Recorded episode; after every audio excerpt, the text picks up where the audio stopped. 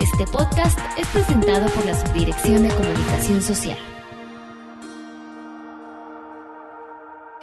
¿Qué tal? Los saluda como cada lunes desde la Subdirección de Comunicación Social en Oficina Central, Cecilia Arista, para iniciar esta semana de trabajo en FIR Informativo con otro panel de redes de valor y en esta ocasión con el tema retos y oportunidades en la integración de la cadena bovino-carne y para ello pues tendremos este lunes la participación de nuestros compañeros Eduardo Trejo, especialista de la Subdirección Técnica y de Redes de Valor, su tocayo Eduardo López, especialista en la Subdirección Regional de Promoción de Negocios en el Norte, así como Raciel Salavarría, agente de FIRA en Tuxtla Gutiérrez, Chiapas, Jorge Villalobos, agente de FIRA en Chihuahua, y Felipe Pérez, niño agente FIRA en Ameca.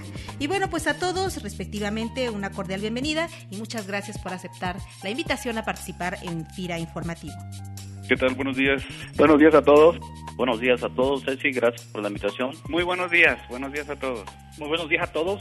Bueno, pues antes de comenzar y para hacer lo más dinámico posible este panel en tan breve tiempo, quisiera primero quizás a nuestro compañero Eduardo Trejo, especialista en la Subdirección Técnica y de Redes de Valor, que nos pudieras dar, Lalo, un contexto general sobre la situación productiva y comercial de la red bovino-carne en nuestro país y bueno, pues también a nivel global. ¿Qué tal? Buenos días. Sí, eh, ahorita actualmente la producción mundial de la carne de res se tiene alrededor de 59 millones de toneladas, donde México ocupa el séptimo lugar con aproximadamente 1.8 millones de toneladas.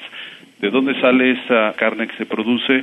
Aproximadamente en nuestro país existen 967 mil unidades de producción registradas en nuestro padrón ganadero nacional en donde en la mayor parte, si no es que en todas las entidades federativas, hay ganadería. Se desarrolla aproximadamente en 110 millones de hectáreas.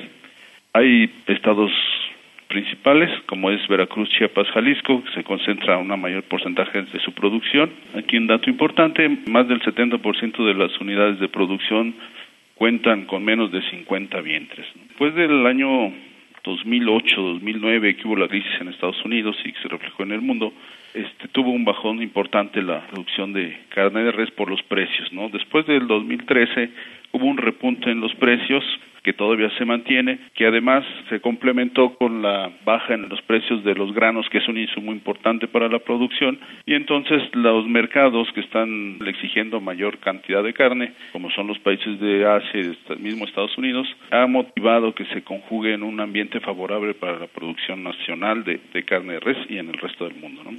De acuerdo a lo que nos comenta nuestro compañero Eduardo Trejo, te pregunto ahora, ingeniero Eduardo López, compañero especialista de la Subdirección Regional de Promoción de Negocios en el Norte, ¿qué acciones ha puesto en marcha la institución para lograr una mayor o una mejor integración de la red en lo que respecta al engordador con la industria y al mismo mercado de exportación?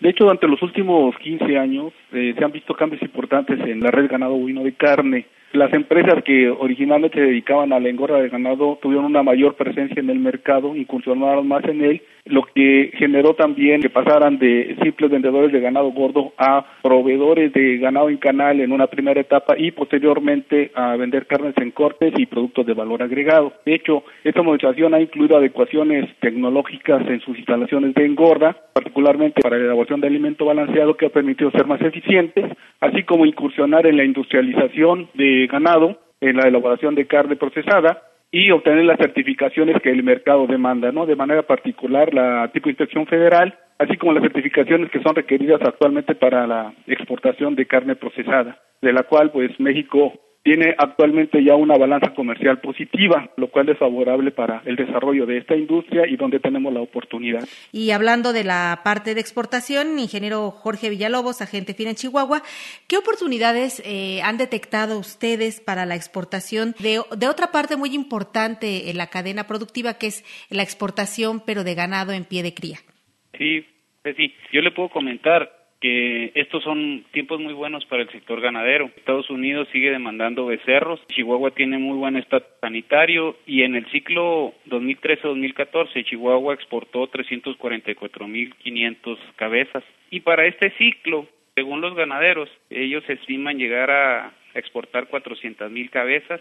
Particularmente este ciclo ha sido muy benigno, se ha presentado un invierno húmedo, ha llovido todo el año y actualmente pues tenemos terrenos con pastos y agua y sobre todo un excelente precio. El tipo de cambio ha estado alto y nos ha permitido tener precios de ganado de 96 pesos por kilo. Este escenario ha permitido pues a FIRA promover con los intermediarios el incremento de las líneas de crédito para nuestros comercializadores. En este sentido ya hemos colocado 97 millones de pesos y en lo que se refiere al PEA Cría hemos operado 37 millones de pesos y tenemos un esquema con la Unión Ganadera Regional que permite disminuir la castración de hembras. Este esquema cuenta con un crédito de 20 millones para comprar becerras, darles mantenimiento por ocho meses, preñarlas y venderlas como vaquillas cargadas. Este proyecto va a estar apoyado por el programa de fomento ganadero, en el cual considera un apoyo de siete mil pesos por vientre para carne con vacas sin registro en localidades de alto nivel de marginación y en municipios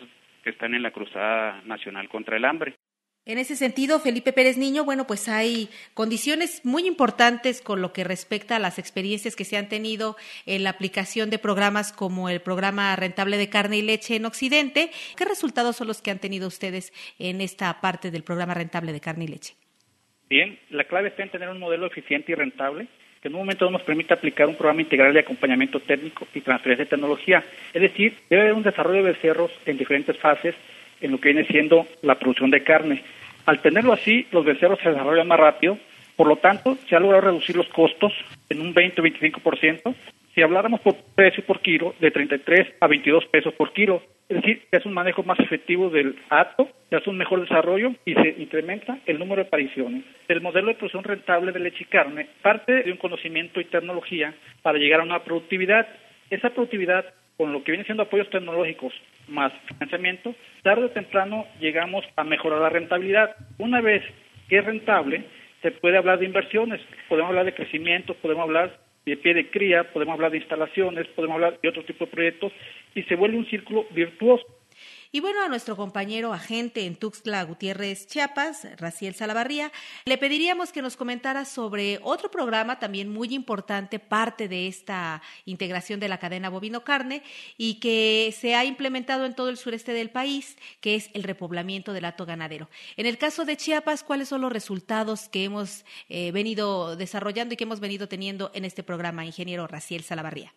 Quiero señalar que las condiciones climáticas favorables del sureste, Ceci, para la producción de pastos, de forma natural se han aprovechado para ser proveedor de becerros para el norte, lo cual está asociado con los buenos precios del mercado actual en la venta de animales en pie, provocando, sin embargo, en consecuencia, la disminución del acto ganadero, por ello, se ha hecho muy importante el programa de repoblamiento, donde se apoya a los productores con el 50% del precio de referencia de vaquillas gestantes y un crédito de nuestro lado adecuado para el desarrollo de su El programa en el sureste ha tenido gran aceptación de parte de los productores de Chiapas, donde actualmente estamos impulsando créditos para la importación de hembras gestantes, que es un factor que nos ha limitado en años pasados para concretar algunos proyectos.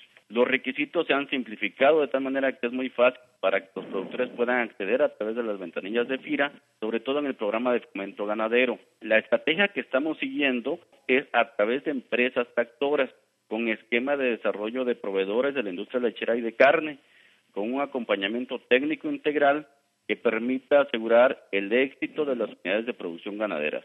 Yo creo que el principal reto, Cecilia, es capacitar a los pequeños productores, lograr que los pequeños productores apliquen factores tecnológicos que están a la mano, que desconocen y que podamos llegar a cada unidad de producción para que incrementen su productividad, para que eleven la producción de leche y carne de manera muy sencilla. El tema sería, a través de las empresas tractoras, dar a conocer a los pequeños productores cuáles son los requisitos, que ahorita son muy sencillos, y sobre todo también que la banca pueda atender a estos pequeños productores a través de, de estas empresas. Lo que quisiéramos lograr es que la banca autorice esquemas masificados de tal manera que ya sean preautorizados y el productor al presentar los requisitos muy sencillos, pues pueda acceder al crédito y al apoyo de FIRA.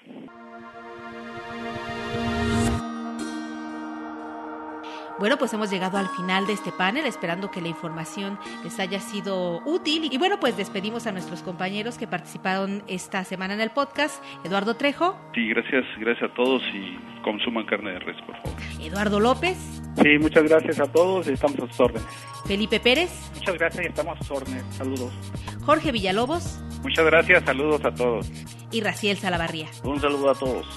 Para más información, acérquese a cualquiera de nuestras oficinas FIRA en la República Mexicana a través de nuestro portal de Internet.